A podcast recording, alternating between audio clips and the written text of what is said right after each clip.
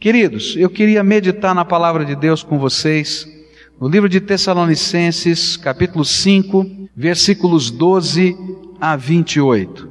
1 Tessalonicenses 5, versículos 12 a 28. A palavra do Senhor nos diz assim: Agora lhe pedimos, irmãos, que tenham consideração para com os que se esforçam no trabalho entre vocês, que os lideram no Senhor e os aconselham. Tenham-nos na mais alta estima, com amor por causa do trabalho deles. Vivam em paz uns com os outros. Exortamos vocês, irmãos, a que advirtam os ociosos, confortem os desanimados, auxiliem os fracos, sejam pacientes para com todos. Tenham cuidado para que ninguém retribua o mal com o mal, mas sejam sempre bondosos uns para com os outros e para com todos. Alegrem-se sempre, orem continuamente, deem graças em todas as circunstâncias, pois esta é a vontade de Deus para vocês em Cristo Jesus.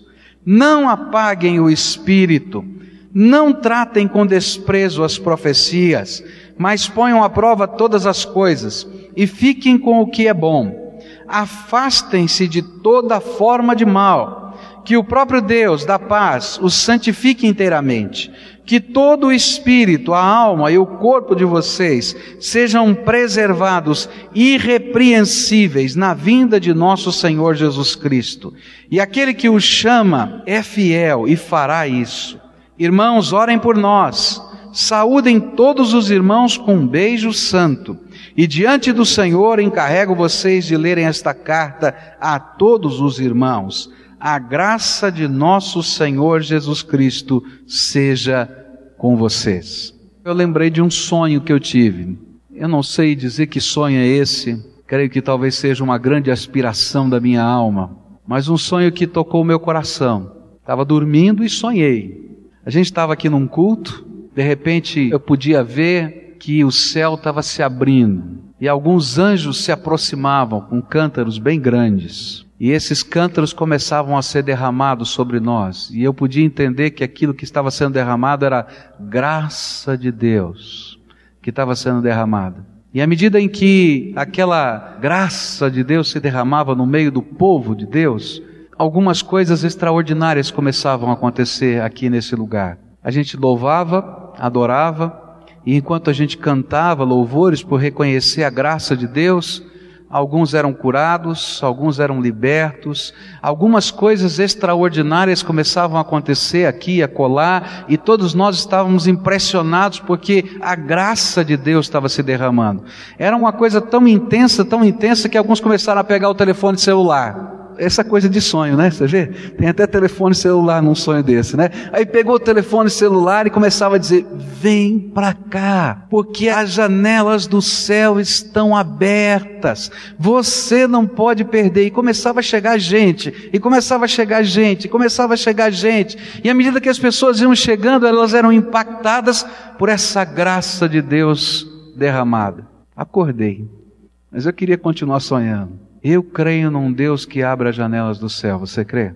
Eu creio num Deus que derrama sobre o seu povo graça. Eu creio num Deus que nos empolga de uma maneira tão tremenda pela Sua presença que a gente não quer sair da presença dEle. No sonho o culto não acabava. Virava a noite e a gente não queria ir embora. Porque como é que a gente podia sair debaixo do céu que estava aberto e a graça de Deus se derramando? E aí a gente estava celebrando o Senhor. Eu quero dizer para você que isso foi um sonho, mas essa pode ser a aspiração do nosso coração. Eu tenho certeza que a palavra de Deus é verdade absoluta, e a palavra de Deus diz: se o meu povo, que se chama pelo meu nome, se humilhar e orar, se esse povo confessar os seus pecados, se desviar dos seus maus caminhos, eu ouvirei desde os céus, perdoarei os seus pecados e sararei a sua terra. Eu creio que Deus pode fazer isso, que esse sonho pode ser uma grande realidade, ou pelo menos uma grande aspiração de busca do povo de Deus.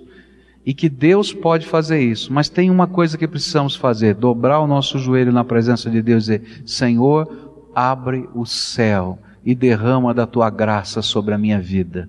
Derrama da tua graça sobre a minha casa, derrama da tua graça sobre a igreja, derrama da tua graça lá na minha cela, derrama da tua graça. E queridos, quando Deus derrama da sua graça é algo irresistível. E eu queria desafiar você a sonhar junto comigo. Deus está preparando algumas coisas tremendas para nós. Esse é o sentimento do meu coração. E nós estamos sendo preparados pela palavra de Deus, nós estamos sendo preparados pelo Espírito de Deus para vivenciar coisas tremendas da Sua graça. E não podemos deixar de continuar na presença dEle buscando essas coisas que Ele tem para nós. Eu tenho certeza disso. Eu creio nisso. E um dia a gente vai lembrar desse sonho e vai dizer: Bendito é o Senhor que abriu as janelas dos céus sobre nós. Nesse texto que a gente leu de 1 Tessalonicenses, Paulo vai usar, como usou em toda essa carta, um dos seus termos favoritos. É interessante que Paulo usa em todas as suas cartas 60 vezes o termo irmãos. Quando ele quer se referir a, aos crentes, de modo geral, ele os chama de irmãos. Mas 27 vezes, das 60 vezes que ele usa esse termo, ele usa nas duas cartas aos Tessalonicenses. Então, metade das vezes que ele usa o termo irmãos, ele está usando na carta aos Tessalonicenses. O que Paulo vai trabalhando aqui é que nós somos a família, a família de Deus. E a igreja é essa família preciosa de Deus aqui na terra. Por isso é que nós nos chamamos irmãos. Eu acho uma coisa terrível quando pessoas se convertem e negligenciam a sua necessidade de pertencer ao corpo de Cristo local, à família de Deus que é a igreja. E imaginam que podem viver um cristianismo solitário. Ah, eu sou assim, muito próximo de Deus, eu vivo aqui só com Deus na minha casa. E a gente não entende a dinâmica dessa família abençoada que é a igreja. Nós já aprendemos pela vida que nenhuma família na terra é perfeita. Você conhece alguma família perfeita? Eu ainda não conheci, nenhuma. Por quê? Porque não existe família perfeita. Eu quero dizer a mesma coisa. Não existe igreja perfeita. Não tem igreja perfeita. Se você procurar uma igreja perfeita para fazer parte, onde não tem nenhum problema, onde não tem nenhuma dificuldade, vai continuar procurando para o resto da vida. Eu me lembro de uma vez que o pastor Irlande, não é? Ele estava dando aula para gente no seminário e ele é, comentou de uma pessoa que foi ao gabinete pastoral. E chegando ao gabinete pastoral, ele disse: Ah, pastor, nossa igreja está cheia de problemas. E começou a falar todos os problemas da igreja. O irmão fulano, o irmão Beltrano, o irmão Mengano, olha, o pastor, e isso, e aquilo, e tal, e tudo era horrível, tudo era ruim, nada prestava. Aí o pastor Irlande, ao ouvir a conversa, disse assim: Minha irmã, eu preciso orar. Agora, depois de tudo isso que nós ouvimos, eu preciso orar. E eu preciso fazer uma oração muito séria eu vou pedir a Deus que imediatamente a promova para o céu. Que a senhora morra logo, porque o único lugar em que a senhora vai encontrar a igreja que a senhora está procurando é lá, dos perfeitos.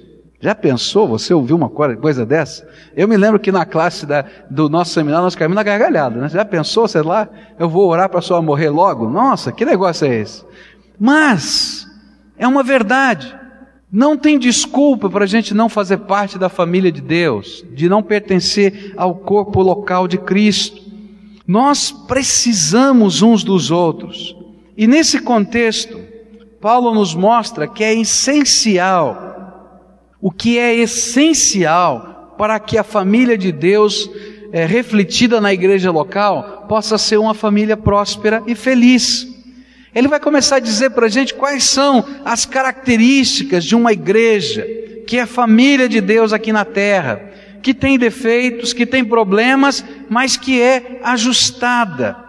Por isso eu queria desafiar você a fazer parte da família de Deus. E você que faz parte dessa família local, que a gente possa agora perseguir os alvos que a Bíblia nos mostra, de como podemos ser uma igreja saudável.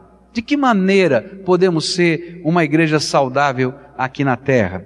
Ele começa falando nos versículos 12 e 13 a respeito de um assunto que nem sempre a gente gosta de tratar, mas que é muito importante. Diz assim: Agora lhes pedimos, irmãos, que tenham consideração para os que se esforçam no trabalho entre vocês, que os lideram no Senhor e os aconselham. Tenham-nos na mais alta estima, com amor, por causa do trabalho deles. Vivam em paz uns com os outros. A primeira coisa que é necessário para que uma família seja saudável e para que a família de Deus seja também saudável é que ela precisa ter uma liderança. Sem liderança, no contexto de família, a família entra em colapso. Eu me lembro quando papai saiu de casa, mamãe ficou muito doente, e ficamos os quatro irmãos, e eu era o mais velho, com 16 anos. E aí a nossa casa ficou sem liderança. E eu quero dizer para você que a nossa casa virou um caos, virou uma bagunça completa. Nós brigávamos que nem gato e cachorro, um com o outro. É dizer, ó, você precisa fazer isso, ou dizer que você não é meu pai. Por quê? Porque aquela família ela ficou sem liderança, ela entrou em colapso. Em uma família saudável, o pai é a cabeça, o pai é o líder daquela casa. Deus instituiu assim, colocou sobre ele essa responsabilidade. Ele vai prestar contas desta responsabilidade a Deus.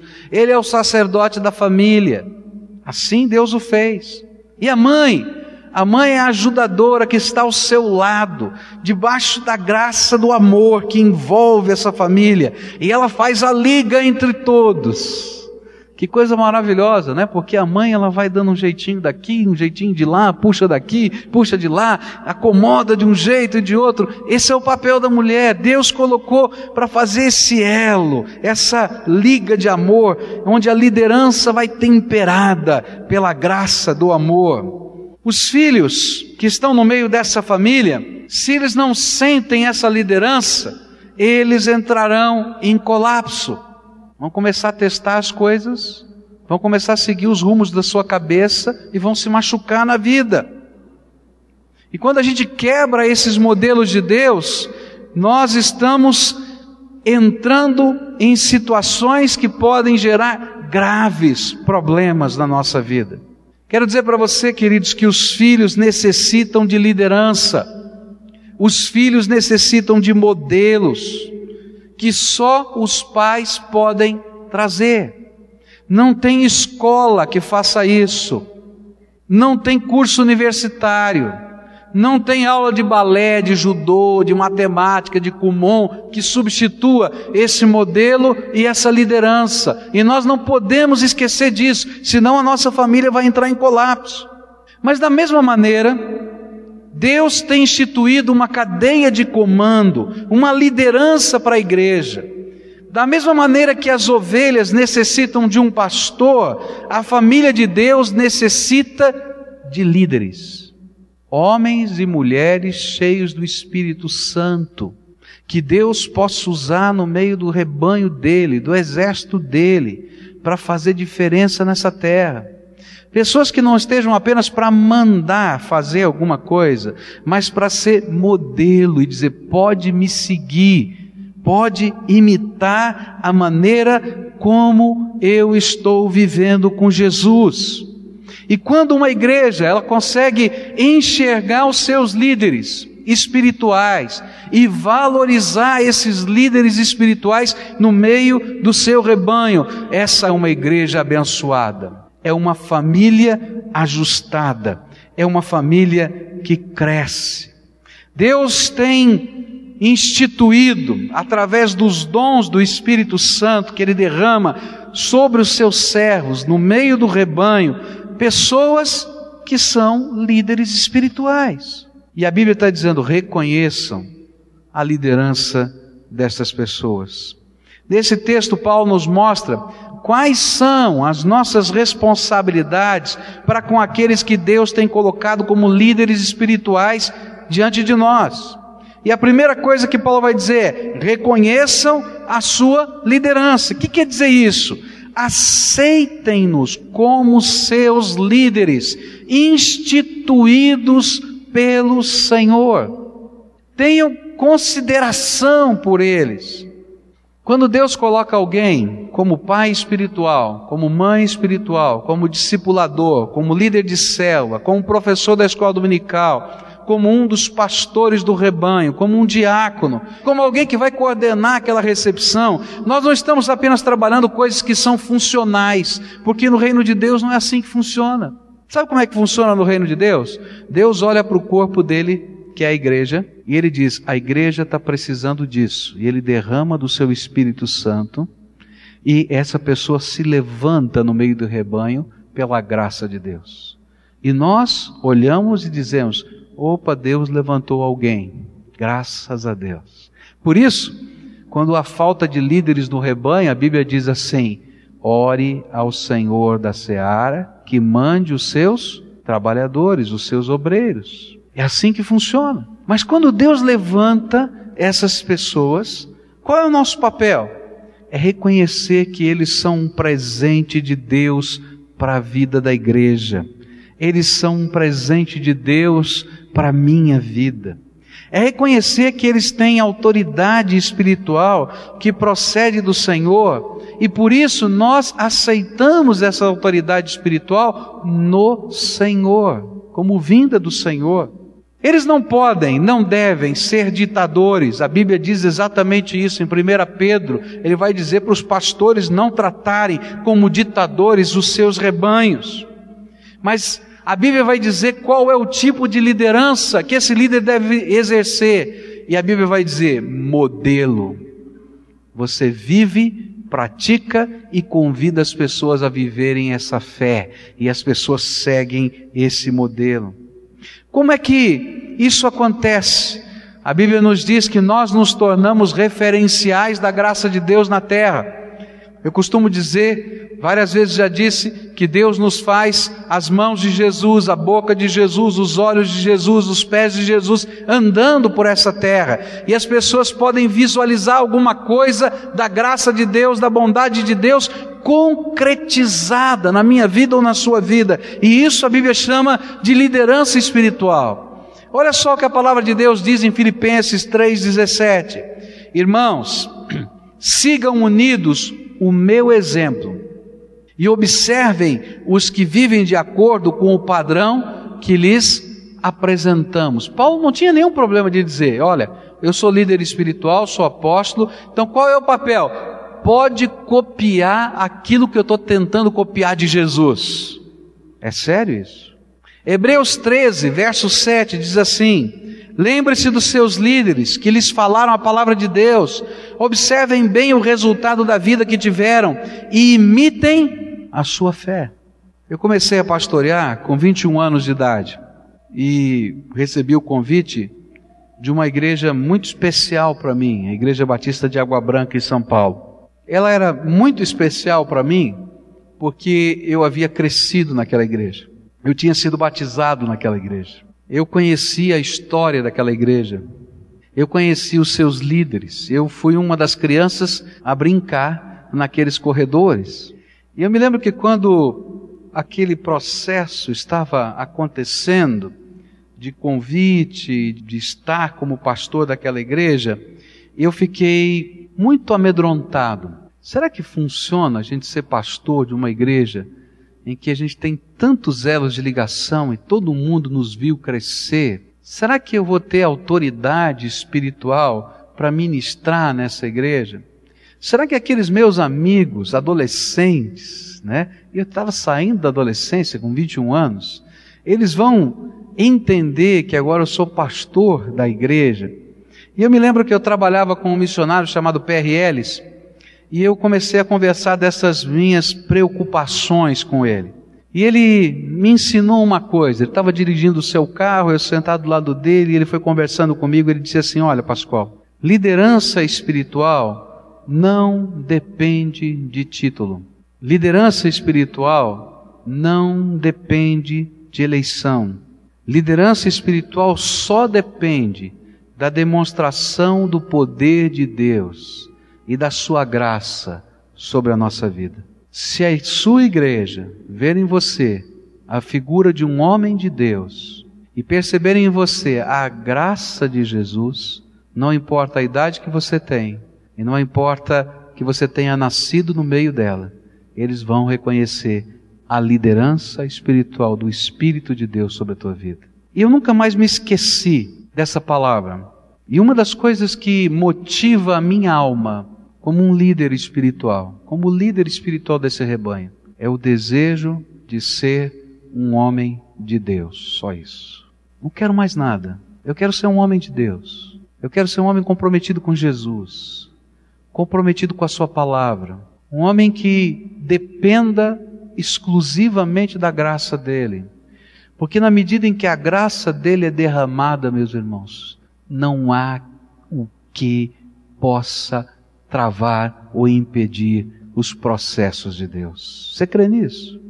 Então eu queria dizer para você, líderes que Deus tem levantado aqui nesse rebanho, são tantos. O mais importante não é o ensaio que você faz. O mais importante é se você é um homem de Deus. O ensaio passa dentro de uma hora, mas a influência de um homem de Deus fica por uma vida inteira. E meus irmãos, às vezes nós somos treinados pelo mundo a avaliar uma liderança por resultados, números. Mas Deus está avaliando de uma maneira diferente, pela unção da Sua graça que é derramada sobre nós. Agora, querido, se você está debaixo da autoridade de um homem de Deus, de uma mulher de Deus, seja ele em que posição for, submeta-se a autoridade espiritual instituída pelo Senhor sobre aquela vida. Porque se você se rebelar contra essa autoridade, você não se rebela contra uma estrutura hierárquica dentro de uma igreja ou de uma instituição, mas contra o Senhor, que ali está ministrando na nossa vida. Isso às vezes é meio confuso na mente da gente, porque ao mesmo tempo que a igreja é um, uma, é um movimento do espírito, é um organismo vivo, ela é uma instituição, uma organização. E às vezes a gente mistura todas as coisas. Entenda que nesse organismo vivo, Deus está levantando pessoas, se enchendo do seu espírito, e a autoridade que elas têm não é a autoridade delegada por um ou por outro, mas é a graça de Deus que foi derramada. Isso se chama autoridade espiritual.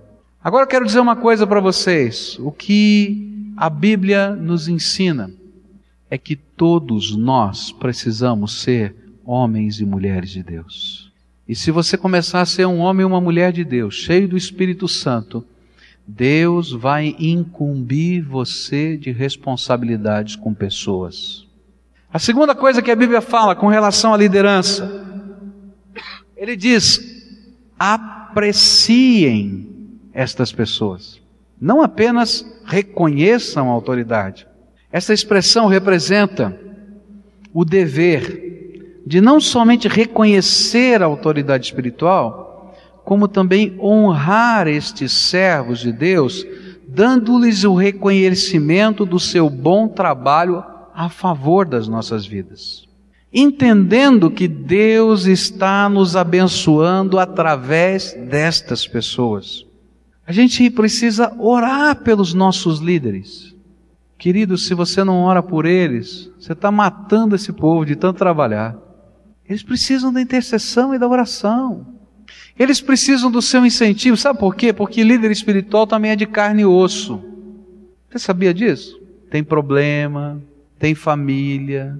Ele recebeu algo de Deus que ele é responsável e ele presta contas, como um ministro de Deus. Mas ele é gente, que alguns momentos precisa do seu carinho, da sua atenção, da sua oração, do seu aconchego.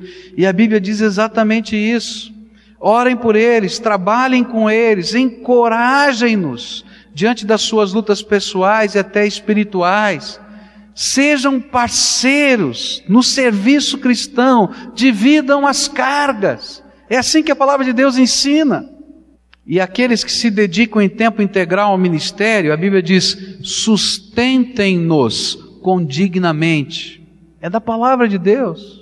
Olha só o que a Bíblia diz em 1 Timóteo 5, versos 17 e 18. A Bíblia diz assim: Aos presbíteros são dignos de dupla honra, na outra versão, de duplos honorários, especialmente aqueles cujo trabalho é a pregação e o ensino Pois a Escritura diz: Não amordace o boi enquanto está debulhando o cereal, e o trabalhador merece o seu salário.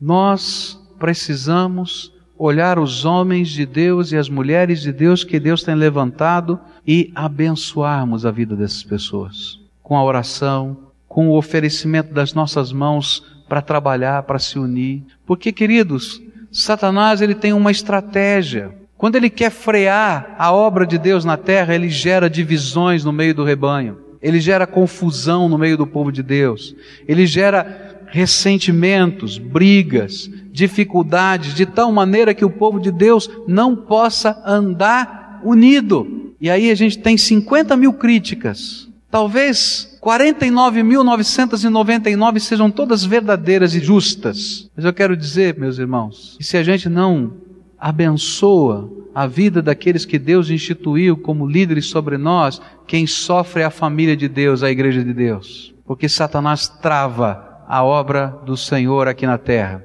Nós estamos aqui para nos unirmos e sermos uma bênção. E tem um líder espiritual, a gente se submete à liderança. E a gente ora. E Deus faz coisas tremendas.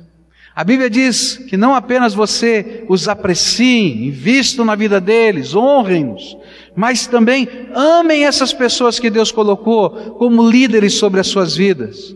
A Bíblia diz assim: tenham-nos na mais alta estima, com amor, por causa do trabalho deles. Como irmãos que são, estes líderes, eles são irmãos entre vocês estão no meio de vocês. Mas como líderes, eles estão sobre vocês em autoridade no Senhor. E queridos, como é preciso sabedoria do alto para ser líder.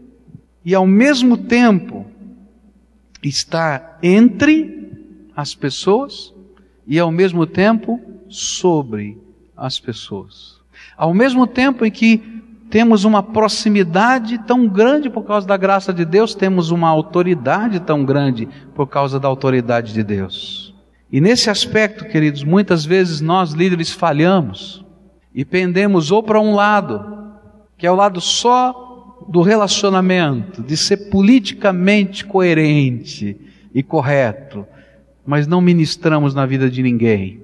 E a Bíblia vai dizer que esses líderes que não ministram na vida de ninguém, que não corrigem ninguém, sabe o que eles estão fazendo? Eles estão construindo paredes, né, com um reboco muito fraco. E quando vier qualquer tempestade, aquela parede vai cair.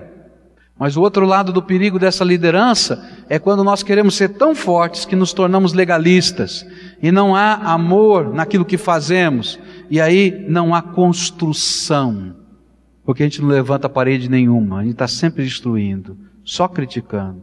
Agora Deus quer que a gente levante essas paredes para a glória dEle e que a beleza de Jesus esteja refletida nessa edificação do seu corpo. Por isso, o amor tem que ser dos dois lados.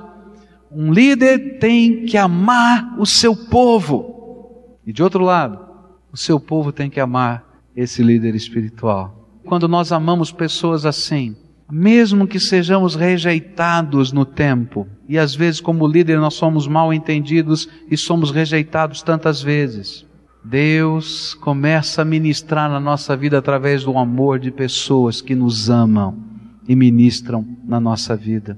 Vocês querem abençoar a igreja? Amem aqueles que Deus tem colocado como líderes sobre vocês, em todos os níveis. Amem Envolvam-se com essas pessoas.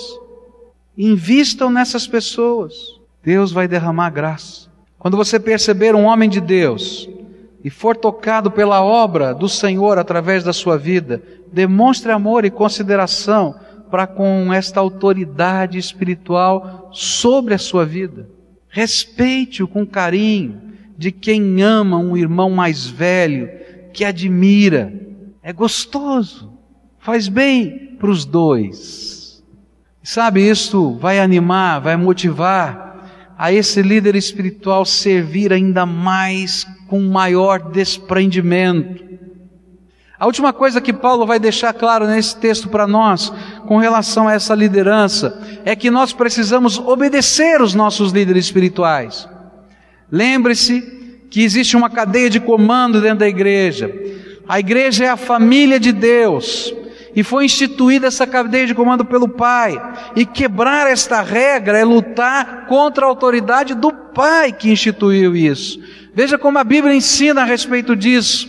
Hebreus 13, verso 17 diz assim: Obedeçam aos seus líderes e submetam-se à autoridade deles. Eles cuidam de vocês como quem deve prestar contas.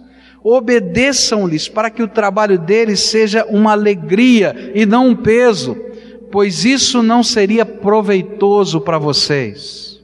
É muito interessante o conceito do Antigo Testamento sobre o ungido do Senhor. É um conceito muito forte. Aquele que Deus ungiu para uma determinada função, ele era digno do respeito, não porque ele era bom ou porque era especial, simplesmente porque Deus o ungiu, porque a unção do Senhor estava sobre ele. E Davi reflete isso de uma maneira muito forte com um homem que não era digno desse respeito, que era Saul. Olha só o que a Bíblia diz em 1 Samuel 24, verso 6. E então disse aos seus soldados, Davi disse aos seus soldados, que o Senhor me livre de fazer tal coisa ao meu Senhor, de erguer a mão contra ele, pois é o ungido do Senhor. 1 Samuel 26, 9 diz assim: Davi, contudo, disse a Abissai: Não mate. Quem pode levantar a mão contra o ungido do Senhor e permanecer inocente? 2 Samuel 19, verso 21. Então Abisai, filho de Zeruia, disse: Se Meia amaldiçoou o ungido do Senhor, ele deve ser morto. O negócio é pesado. Mas o que está por trás de tudo isso? Quando Deus levanta no meio do seu povo líderes espirituais, ele derramou uma unção. E a gente se submete à unção do Senhor que foi derramado. Não quer dizer que esse líder não falha. Tolo é o líder que imagina que não falha. Já falhou. Só de imaginar que não falha. Por quê? Porque somos pecadores, falhos. Não somos pessoas que constantemente não errem. Erramos. Precisamos pedir perdão, precisamos nos acertar, precisamos ser admoestados, aconselhados e ensinados como qualquer ser humano. Precisamos buscar a unção de Deus cada dia para a nossa vida, como qualquer ser humano. Mas precisamos também entender que Deus colocou uma unção sobre esses líderes. E quando uma igreja não entende essa cadeia de comando que o Senhor instituiu, o resultado vai ser confusão no meio dessa família. E não vai haver paz e harmonia. E é interessante que Paulo termina esse texto dizendo que quando a gente vive esse valor da família, há paz e harmonia no meio do rebanho. O que é que Deus quer ministrar na nossa vida com esses ensinos? Meus queridos, Deus tem algo muito grande para fazer, eu não tenho dúvida. E para fazer esse algo grande, Deus vai ter que despertar o seu povo. E Deus vai ter que levantar líderes espirituais meus queridos, a igreja não está precisando de líderes institucionais. Os líderes institucionais só querem mandar, não põem a mão na massa, não querem servir, não querem ser servos.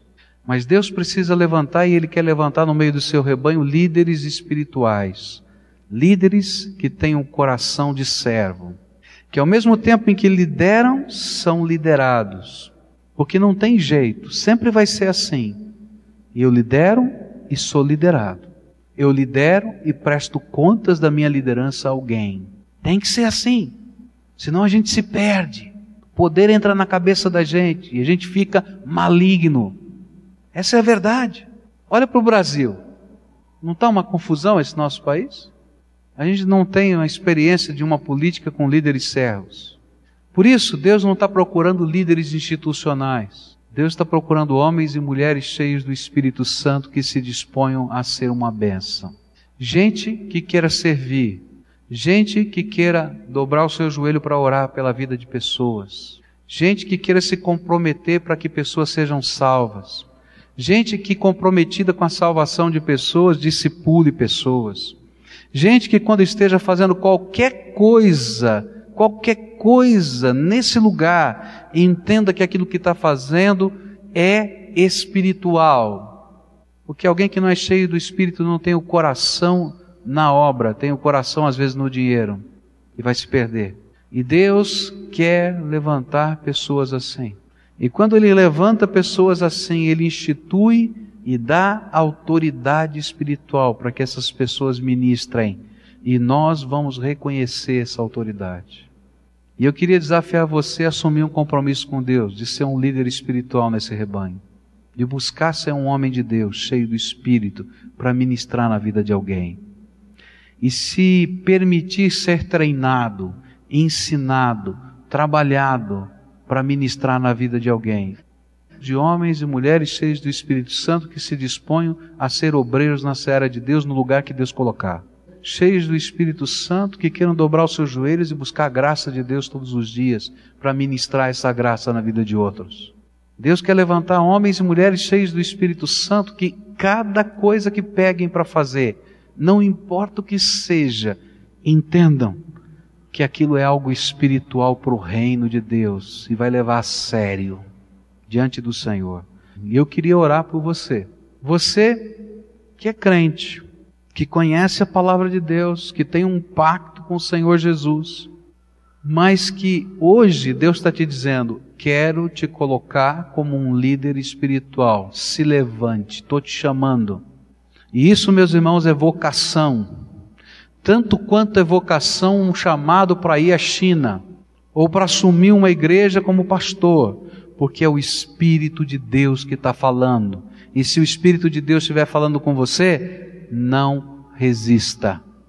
Alguém aqui o Espírito Santo está falando, olha, estou te chamando para ser um líder espiritual, se disponha a servir.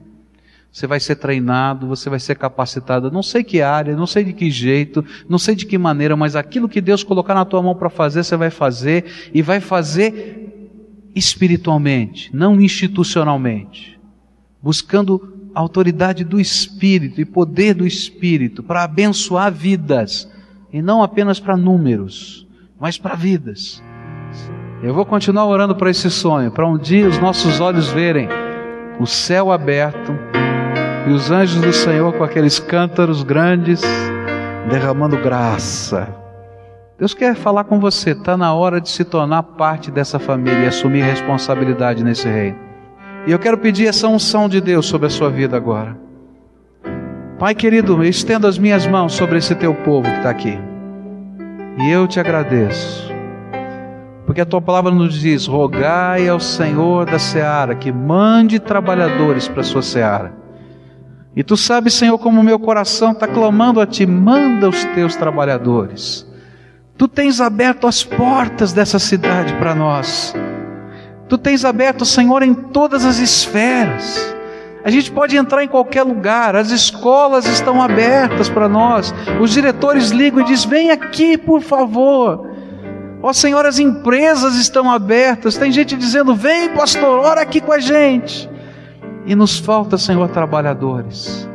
E eu quero te pedir, Senhor, toma esses teus filhinhos agora nas tuas mãos e unge-os com o poder do teu Espírito Santo que eles sejam, Senhor, cheios do teu espírito, para que com toda a autoridade que vem do céu, quando abrir da boca deles, Senhor, proferir palavras que venham do Senhor, que eles sejam as bocas vivas, concretas do Senhor aqui na terra, anunciando a esperança e a bênção.